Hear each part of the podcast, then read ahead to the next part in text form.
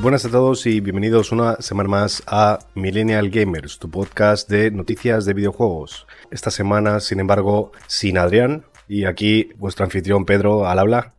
Entonces vamos a primero repasar las noticias de esta semana. Eh, primero las cortas y luego las largas. La verdad es que esta semana ha sido bastante movida, han habido algunas releases, por lo tanto ha sido bastante, bastante chulo de seguir todo.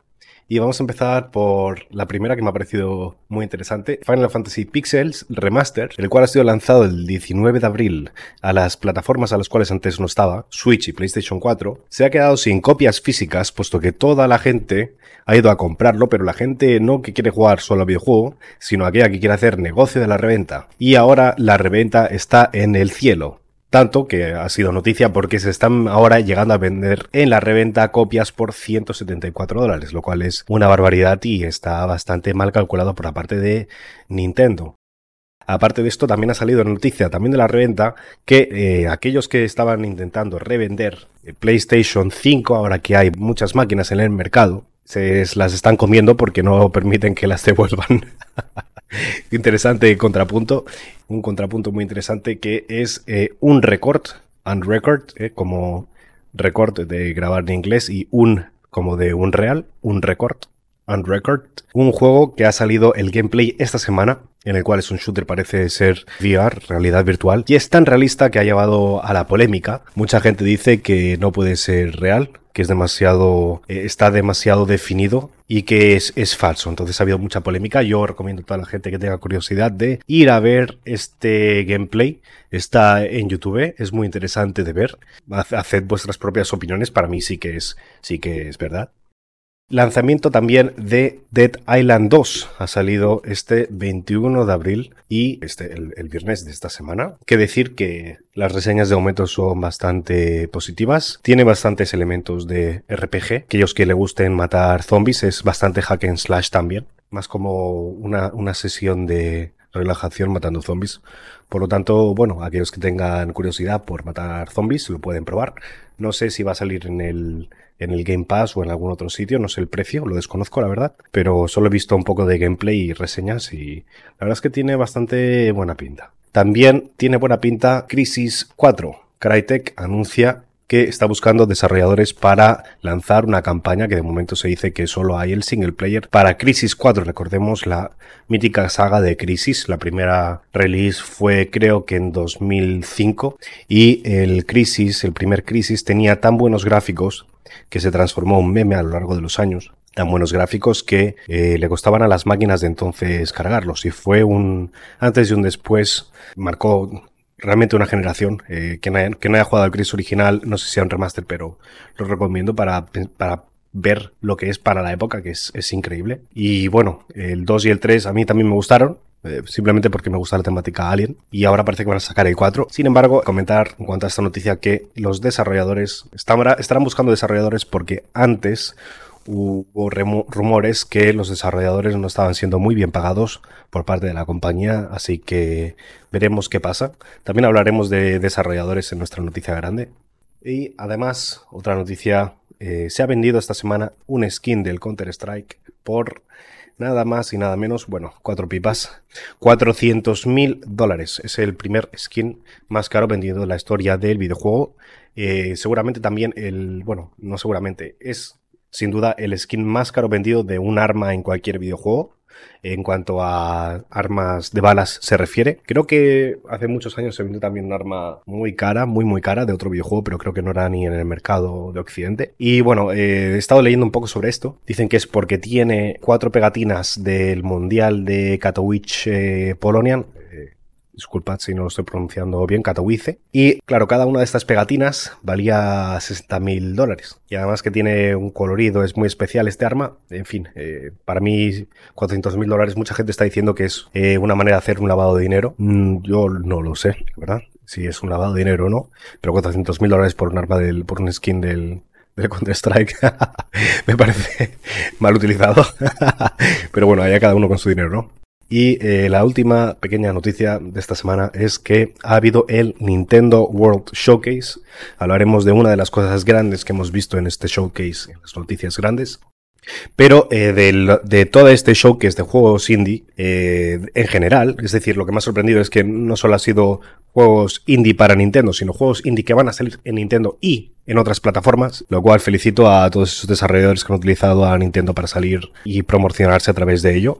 Pero el que más me, me ha parecido interesante, aparte del que vamos a comentar en grande, es Oxenfree 2. Va a salir Oxenfree 2 que eh, yo he jugado al Oxenfree 1, eh, me pareció muy interesante, eh, se lo vi también a mi mujer, lo jugó más mi mujer que yo, el Oxenfree, y me pareció un juego muy interesante.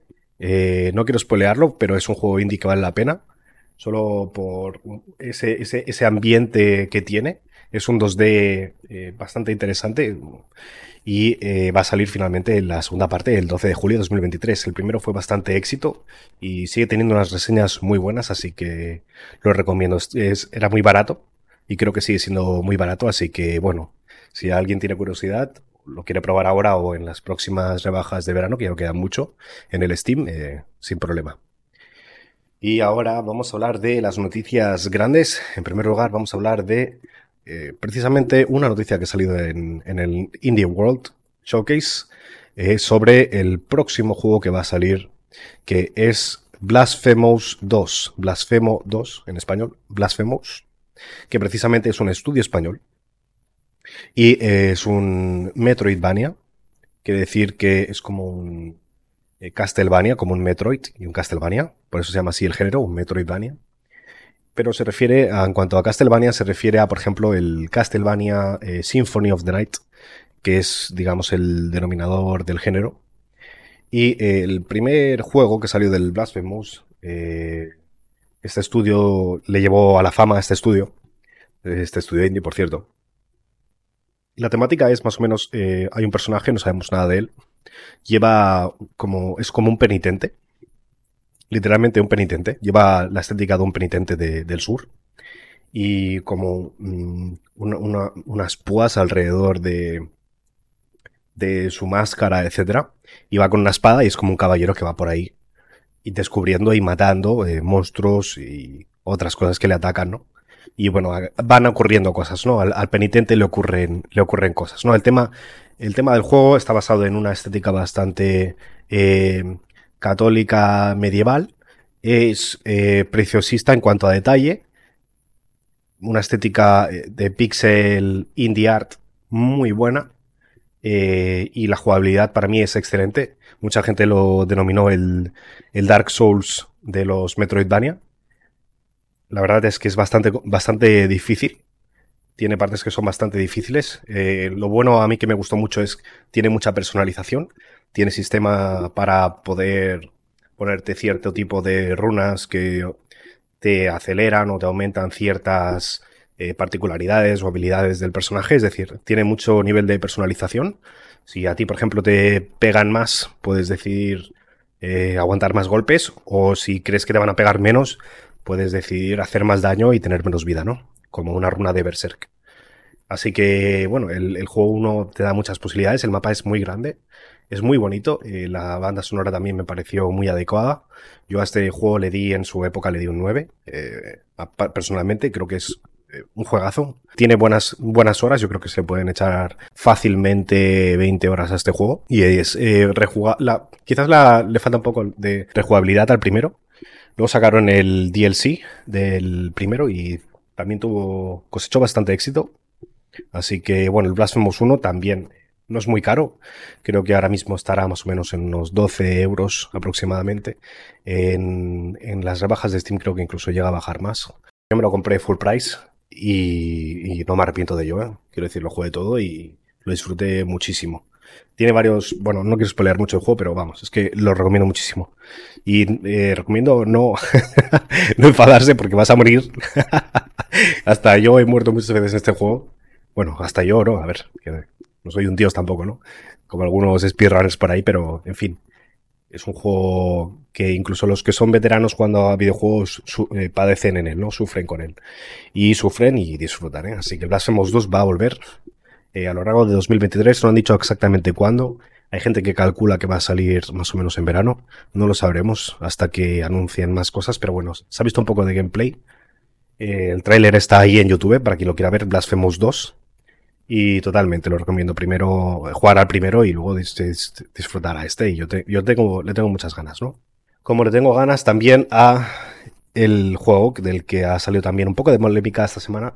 Primero, eh, porque ha habido otro tráiler y segundo, porque ha habido otras noticias en el mundo que están haciendo dudar mucho a la gente, que es eh, Blizzard y Diablo 4. Eh, en cuanto a Diablo 4 ha salido un tráiler nuevo del Diablo 4. Ha habido gente que ya se ha reído del tráiler, ¿no? Porque, por ejemplo, han, sacado el tráiler del druida y le han puesto el, DPS, ¿no? Que hacía el druida como haciéndole a los monstruos uno de daño, 12 de daño, como máximo 17 de daño, porque en la beta el, druida no hacía daño, ¿no? El máximo era como 17 o algo así, que hizo un, un streamer, ¿no? entonces se volvió un meme para la gente, ¿no? Lo poco que pegaba al druida, dicen que ahora le han bufado y han puesto los números que hace, ¿no? Pegando a los monstruos. Y eh, veremos qué es lo que pasa con este juego. Y especialmente porque los desarrolladores parece que se están yendo en masa de Blizzard. Eh, recordemos que Blizzard es una empresa muy grande, siempre ha tenido, digamos, problemas con, y polémicas con los desarrolladores. Eh, no vamos a entrar en por qué, pero básicamente ahora uno de los problemas que tiene es que se están yendo muchísimos desarrolladores y se están yendo tanto que uno de los mandamases de Blizzard ha puesto en Twitter un hilo en el que explica que eh, están haciendo un roadmap de los sprints que creen que pueden llegar a entrenar y los cuales están eh, modificando cada vez que se va un desarrollador. Porque resulta que se están yendo tantos que incluso el sprint de calcular de posibilidad de, roadmap está siendo modificado. ¿no? Esto, para quienes sepan un poco de desarrollo, saben que esto es, es, eh, es lo peor. Son muy malas noticias para aquellos que quieren una estabilidad ¿no? en cuanto a tener que hacer un proyecto. Los proyectos no se hacen solos y es, es un trabajo continuo. Entonces, si la gente que sabe de ese trabajo continuo muy especializado, que los cuales han creado eso, eh, las tecnologías o etcétera, cómo funciona algo o la idea, y no para de irse gente, no es como un trabajo menos abstracto. Eh, entonces es muy difícil de definir y de poder continuar y retomar la tarea, ¿no? Entonces eh, parece que está sufriendo mucho Blizzard en cuanto a este tema, porque si no, no habría sido noticia. Lo está hablando bastante ahora la gente de esto. Eh, y veremos qué es lo que ocurre. Eh, pero bueno, básicamente la culpa es un poco de Blizzard porque han tenido no solo las polémicas, sino han tomado decisiones, por ejemplo, el work from home, eh, trabajar desde casa en remoto, que muchas empresas han decidido no volver jamás al trabajo físico, ¿no? O quizás a un modelo híbrido de cuatro días y un día, ¿no? En la oficina. Blizzard no eh, decidió tomar eh, las riendas en el asunto y decidir que todo el mundo volviese a ir a la oficina. Y claro, eh, los desarrolladores a los que les ofrecen un trabajo quizás no tienen tanta presión y encima es desde casa, al contrario de Blizzard, ¿no? que les mete la presión de tener que hacer X entregas y encima te hacen ir ¿no? a la oficina. Así que mucha gente, pues obviamente se está yendo a otras empresas, aparte de todas las polémicas que han habido y todos los problemas que han habido en Blizzard, a los cuales no, va a entrar ahora, pero eh, simplemente uno puede, puede hacer la búsqueda de cuál, qué cosas han ocurrido en Blizzard y ¿no? Eh, hacerse una idea de qué es lo que está pasando en esa empresa. ¿no? Entonces, bueno, a ver si Blizzard vuelve a abrir un poco los ojos, a ver si empieza a valorar un poco a las personas que forman parte de Blizzard, que yo creo que hace muchos años que no lo hacen, y veremos si esto es un, una llamada de para despertar, ¿no? Un wake up call en inglés, a ver si así se despiertan ya de una vez de, de esa idea de solo producir y producir y, no repercutir en, la salud y no solo recibir, ¿no? Un poco de dar también a, la, gente que forma parte de la empresa, ¿no? Y hablando de dar y de ser generosos y de ser altruistas, hablemos también de la generosidad que ha tenido Capcom con nosotros esta semana. Para aquellos que ya tienen ya eh, PlayStation, ya pueden ahora mismo entrar y jugar a la demo del Street Fighter VI. Esta es nuestra última noticia del día. Que Capcom este 20 de abril hizo un showcase. Eh, no sé exactamente en, qué plataforma ha sido o en qué evento ha sido, pero básicamente fue una gran noticia que eh, han, abierto la, beta al, Street Fighter 6, pero no solo la beta, sino ya es una demo ya puedes jugar online, puedes jugar a... Bueno, ahora lo comentaremos en profundidad, pero ya la gente de consolas ya puede jugar a Street Fighter 6 ahora mismo. Y en cuanto a ordenador, han decidido hacer, eh, hacer la release dentro de, una semana. Básicamente, para quien no lo sepa, eh, la gente logró craquear eh, la previa beta del Street Fighter 6. Básicamente lo que pasó es que como tenían los archivos en local, lograron obtener mm, una manera de craquearlo y poder jugar de manera por, eh, por, encima sin tener que conectar los servidores. Entonces, bueno, eso a Capcom no, no, le gustó, ¿no? Porque si de buena fe te dan una, una, beta para que la pruebes y resulta que la estás utilizando, ¿no? Para eh, jugar y aprender cosas que no te pertocan aún, ¿no? De hecho, ya hubo un poco de polémica con este tema. Eh, un jugador profesional, eh, eh, Chris Tatarian, de Nueva York, jugó un torneo de Street Fighter VI y lo ganó. Y se sabe, porque él mismo lo dijo, que estaba jugando con la beta craqueada. Fue al torneo, hacía unos combos que, claro, aquel que no había jugado a la beta más que aquel fin de semana que hubo beta, pues no tenía nada que hacer, ¿no? Contra él. Y efectivamente no tenía nada que hacer contra él porque ganó el torneo y, ganó dos mil dólares, ¿no? Entonces, bueno, esto fue una polémica en el momento y, y en fin, eh, a Capcom no le gustan este tipo de cosas, ¿no? Como a muchas otras compañías japonesas, Nintendo especialmente. Así que bueno, parece que van a aguantar el release una semana más simplemente por eso, ¿no? Como un tipo de, de castigo o incluso de estar un poco escéptico, ¿no? Con la comunidad.